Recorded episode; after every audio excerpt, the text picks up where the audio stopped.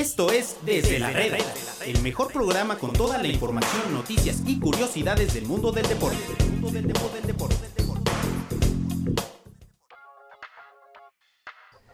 ¿Qué tal amigos? ¿Cómo están? Bienvenidos a una emisión más desde la Reda, desde la redacción de Medio Tiempo y a nuestros amigos de la RG, la Deportiva en Monterrey. ¿Cómo están? Pues esperamos muy bien que hayan pasado un fin de semana a todo dar, a toda máquina, como dicen algunos. Estamos aquí transmitiendo eh, desde la redacción de Medio Tiempo. Tenemos una mesa completamente nueva. Por ahí escuchamos algunas quejas de la fanaticada que no les gustaba. Decidimos hacer unos cambios. Y hoy me acompañan aquí en la cabina de Medio Tiempo mi queridísimo Eric Fong, editor general de Medio Tiempo. ¿Cómo estás, Eric? Hola, Agus, bien. Feliz porque no estoy escuchando a Alfredo Saga, lo cual ya es una gran ganancia. Pero además viene con un plus, que es no escuchar al señor Omar Said Cordero. Hoy estamos limpiando la casa, como seguramente lo estarán haciendo ahorita nuestros amigos de, de Rayados de Monterrey, que vamos a platicar con esta limpia de casa que están haciendo. Y nos acompaña también un, un muy buen amigo, eh, compañero aquí del área comercial de ventas. No sé qué hace aquí, la verdad es que me parece que se metió sin tocar. Mi querido Rodolfo, ¿cómo estás Rodolfo? Hola Gus, buenas tardes a todos, saludos a la RG La Deportiva en Monterrey.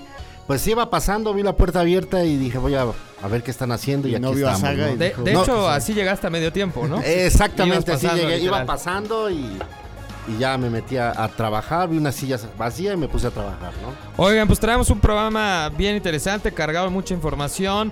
Eh, ¿Qué les parece si empezamos con lo que hace unos momentos sucedió con el comunicado del equipo de Rayados, en donde por fin y después de algo me parece insostenible, cesan a Diego Alonso? ¿Qué les parece, Eric? Fíjate que, o sea, después de tanto, tanto estar mencionando que Diego Alonso corría peligro, corría peligro, lo del sábado creo que dejó muestras de que ni Diego Alonso era para Rayados, ni Rayados era para Diego Alonso. es insostenible, ¿no? O sea, me parece que no hay lugar a Totalmente. discusión ni cero polémica, ¿no? Aquí lo que me parece es un mal de origen. Me parece que el perfil de Diego Alonso nunca fue para Rayados. Siempre era para un equipo como tipo Pachuca que se encargaba de formar jóvenes, de darles esa oportunidad.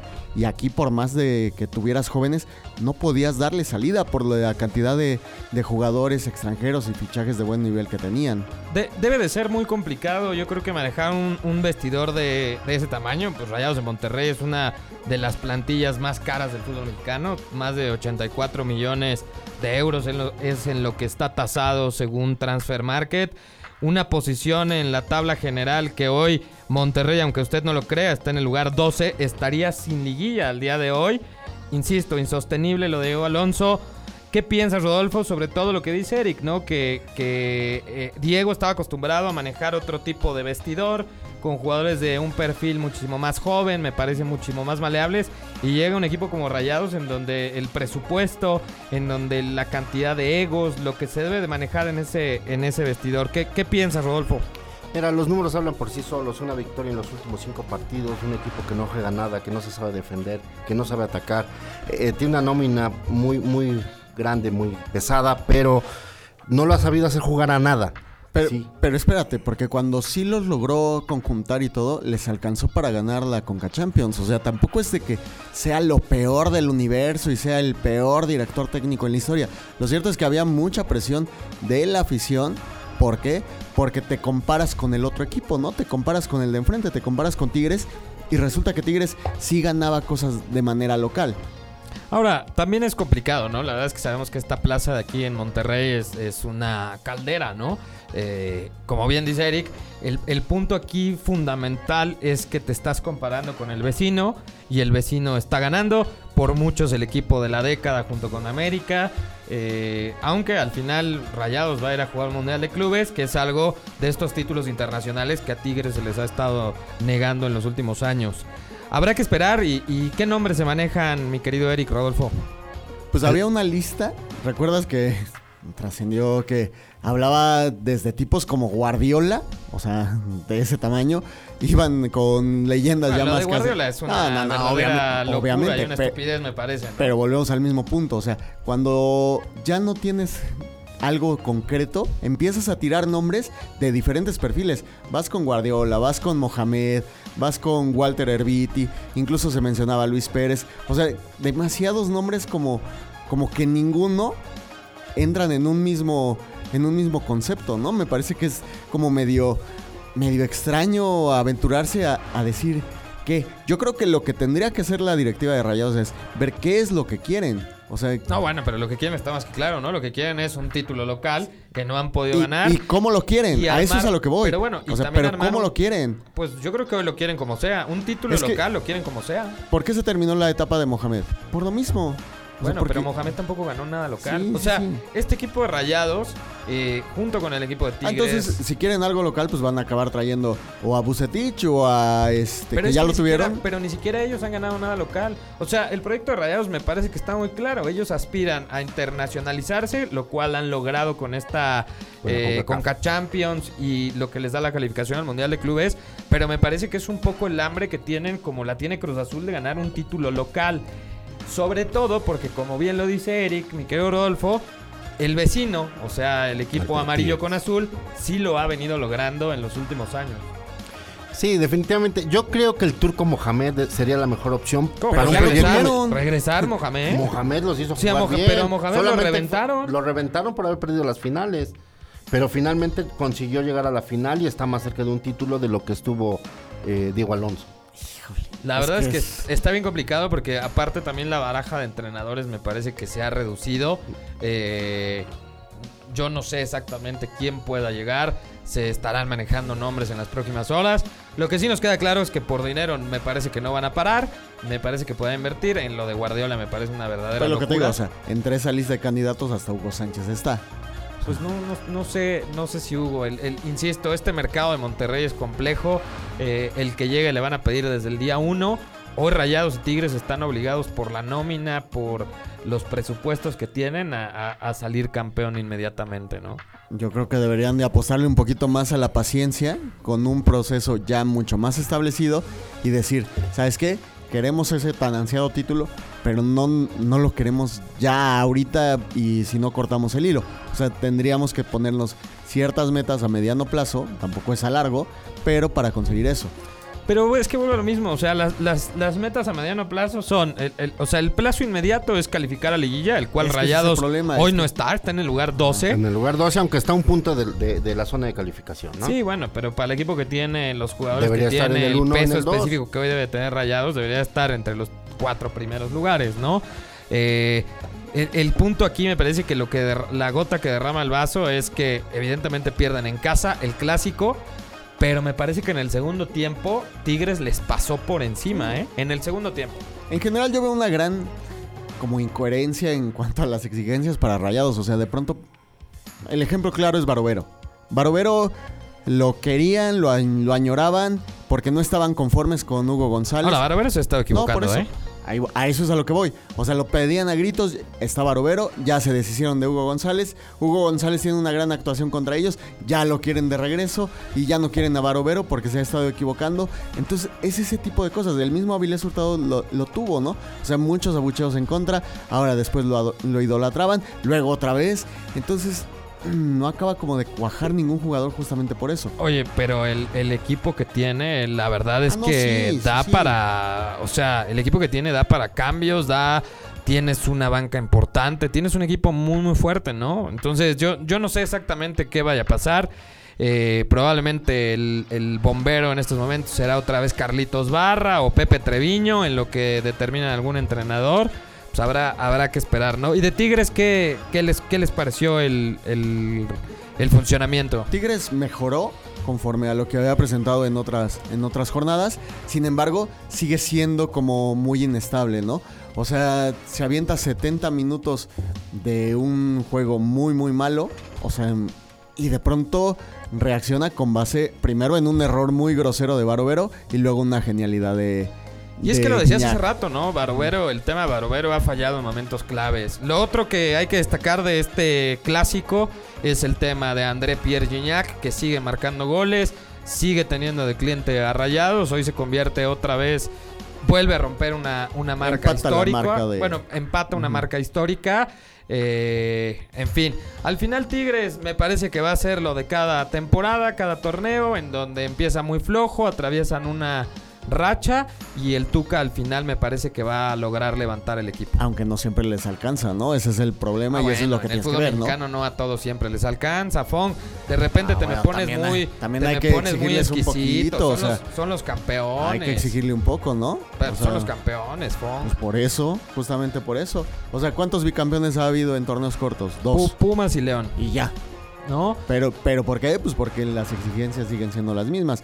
Bueno, ya fueron campeones, ya tienen un poquito de manga ancha. Pues no, hay que ser más exigentes. Bueno, pues habrá que esperar y hay que ser más exigentes también con otro tema. El día eh, sábado por la noche se jugó también eh, el otro clásico, el clásico nacional. Eh, vamos, a, vamos a platicar de esto y un poco más regresando del corte comercial. No se vayan, aquí nos vemos, ahorita volvemos.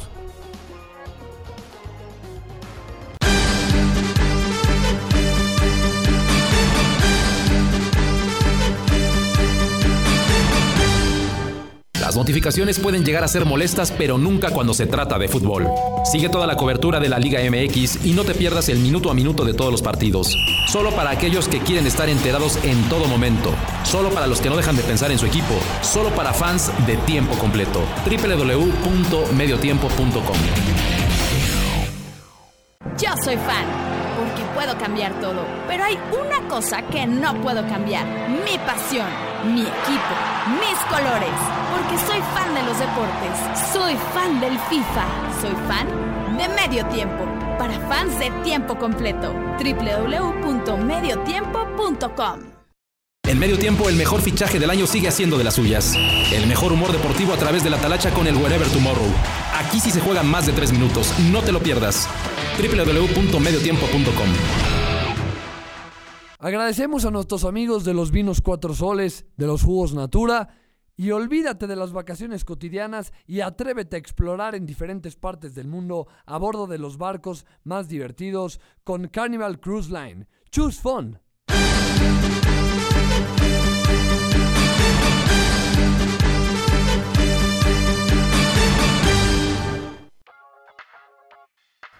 Regresamos después de esta pequeña eh, pausa comercial y le damos la bienvenida a mi querido reportero de investigación de medio tiempo, Jonathan Collazo. El muerto se está aplaudiendo solo. Ah, no, no eran efectos No eran especiales. efectos especiales. Métele unos El efectos muerto- especiales, el muerto apa, se por está favor. aplaudiendo. Mi querido Jonah, bienvenido. ¿Cómo estás? ¿Cómo están? Pues aquí haciendo el, el relevo Muy bien. a tiempo. Oye, Jonathan, pues platicábamos antes del corte el, el Clásico Nacional. eh, un partido sumamente accidentado, un partido de estos que yo creo que la gente esperaba ver después de mucho tiempo. Me parece que no, no la afición de Chivas, pero un partido que tuvo de todo, que tuvo una goleada, que le dieron la bienvenida a Luis Fernando Tena, en donde hubo una situación lamentable con el tema de Giovanni Dos Santos, la polémica después de Guillermo Ochoa. Y al final, pues la, la- la tremenda vapuleada del equipo americanista. Sí, creo que, bueno, al menos yo, sin ser aficionado de ninguno de esos dos equipos, tenía mucho que no veía un, un partido con tantas, eh, digo, con tantos temas a tratar, tanta polémica. Ya pasaron dos días y se sigue hablando y, y del, la polémica del también me Clásico faltó, Nacional. por cierto, el tema del famoso VAR y las decisiones Ajá. que fueron o no fueron incorrectas, que ahorita vamos a platicar de También Fernando lo Guerrero. de, lo de Memo Ochoa, que también a lo mejor podría ser investigado por algunas cosas que según dijo.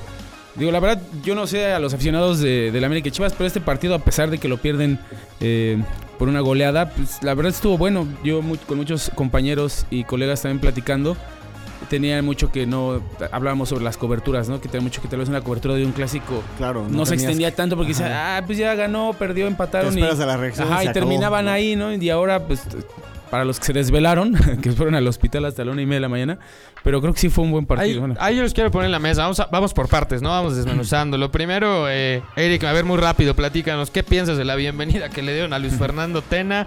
Llega a Guadalajara después de una semana complicada y le recetan 4-1, ¿no? Habíamos platicado hace ratito con lo de Diego Alonso de la selección de un técnico, ¿no? Me parece que los momentos hay que tenerlos bien claros.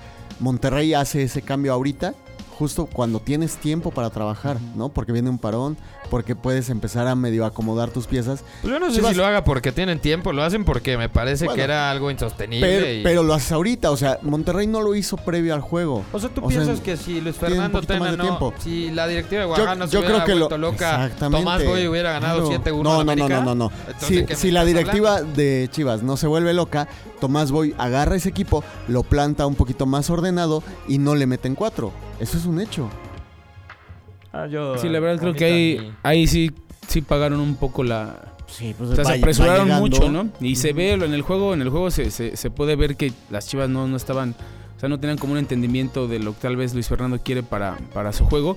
Y pues para él es peor porque es una presentación que lo deja pues, un poco. No, lo exhibieron. humillado, Vaya, ¿no? bienvenida. Digo, después me parece que, que exhiben mucho a Guadalajara y en parte, pues también Guadalajara obviamente- se queda con dos hombres Y menos, obviamente, primo, etcétera, eh, las expulsiones acaban dejándote mucho, mucho más exhibido. Sobre todo, ¿qué expulsiones? O sea, un central y además un contención. Lo cual me lleva al siguiente punto, que bueno, la, la jugada ya todo el mundo la vio 389 mil veces, el tema de la entrada temeraria de, del pollo briseño sobre Giovanni.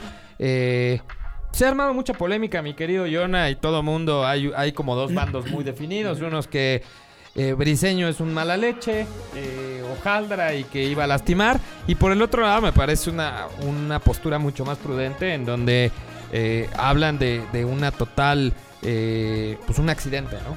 A lo mejor si fuera, bueno, en, en- mi opinión, si hubiera sido algún otro defensa, podría pensar que es con mala leche, ¿no? Pero creo que creo que no es tanto así. El, sí va con mucha fuerza, va con fuerza desmedida, pero no creo que quiera lesionarlo de, de, de el esa mismo forma. ¿no? Miguel, tuvimos una, una exclusiva aquí en medio tiempo eh, en el hospital, justamente en donde está atendido Giovanni, que fue a visitarlo Miguel el día de ayer. Y el mismo Miguel decía que, que eran cosas que, accidentes que pasan en el fútbol, ¿no? Sí, pero él te lo dice ya después de que vio la repetición. O sea, de entrada si ves una, una jugada muy, muy fuerte. Obviamente después ya la calificas si es con mala o con, o con buena intención. yo no no, o creo, sea, yo no creo que nadie quiera Lo- hacerle sí es que- daño a un. no, no, no. Lo que sí es que venía precedido de una jugada donde Giovanni le hace un túnel a, a Briseño y lo baja, ¿no? Entonces, entiendes bien la forma de jugar de cada uno de, de los defensas. Y Briseño es un tipo que es muy acelerado, ¿no?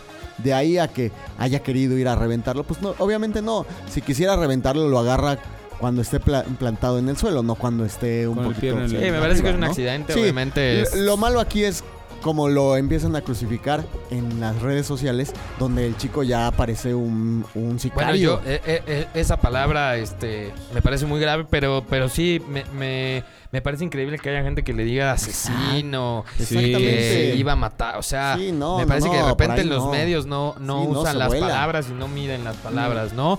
Eh, bueno, para terminar y cerrar un poquito este tema de lo de Giovanni, Giovanni ha sido eh, intervenido quirúrgicamente, le dan más o menos un pronóstico de seis semanas para que pueda restablecerse, porque una lesión fuerte a nivel muscular.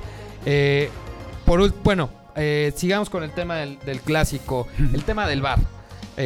por ahí también se dice que si actuó bien, que si actuó mal el cantante Guerrero.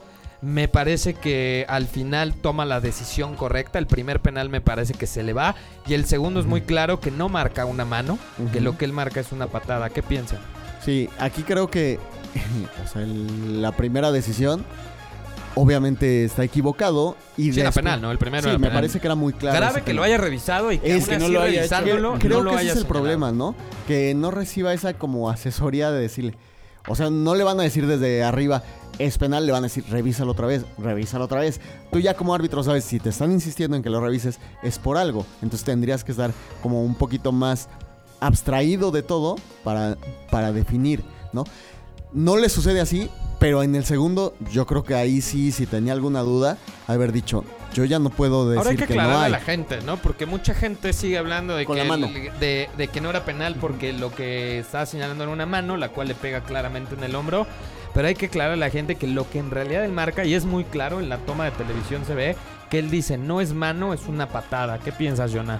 Pues yo ahí sí se la daría por buena. Digo, lo que, ahorita regresando un poco a lo que decía Eric, lo que les molesta a los equipos, a los directores técnicos, todo es esto. O sea, bueno, si ya tienen el bar, si vamos a perder un tiempo en que vayan y revisen la jugada, que lo hagan bien y, y nos comentaba Arturo Bricio que eso ha sido el, el principal reclamo de todos los clubes, ¿no? O sea, ya tienen el VAR, ya la fuiste a revisar y aún así no tomas la decisión correcta. Pero bueno, que el segundo, el segundo penal me parece que es Sí, una sí, gran sí. decisión de Fernando Sí. Guerrero. Sí, porque pocos, bien. y pocos Pero- la vimos, sí, ¿eh? sí, pero es que es eso, está manchada porque todo el mundo se va con Sí. una jugada. Pero, pero ojo, él es muy gráfico. Él es muy gráfico. de hecho, en la toma está, está muy claro, se le alcanzan a leer muy bien los labios que dice, no es mano, es una patada y hace el contacto con la, la- con las manos, ¿no? Gráficamente. Sí, la bronca es que sí venía ya precedido de un de una De mala una mala decisión, entonces ya la gente como que ya no no, no, no toma Sí, tanto en cuenta. eso sí y, fue y lo claro que decíamos, ¿no? En redes sociales pues lo crucificaron y además porque es a favor del América. Eso es lo peor que le pudo haber pasado, ¿no? Es correcto. Y bueno, ya para terminar del, del clásico nacional,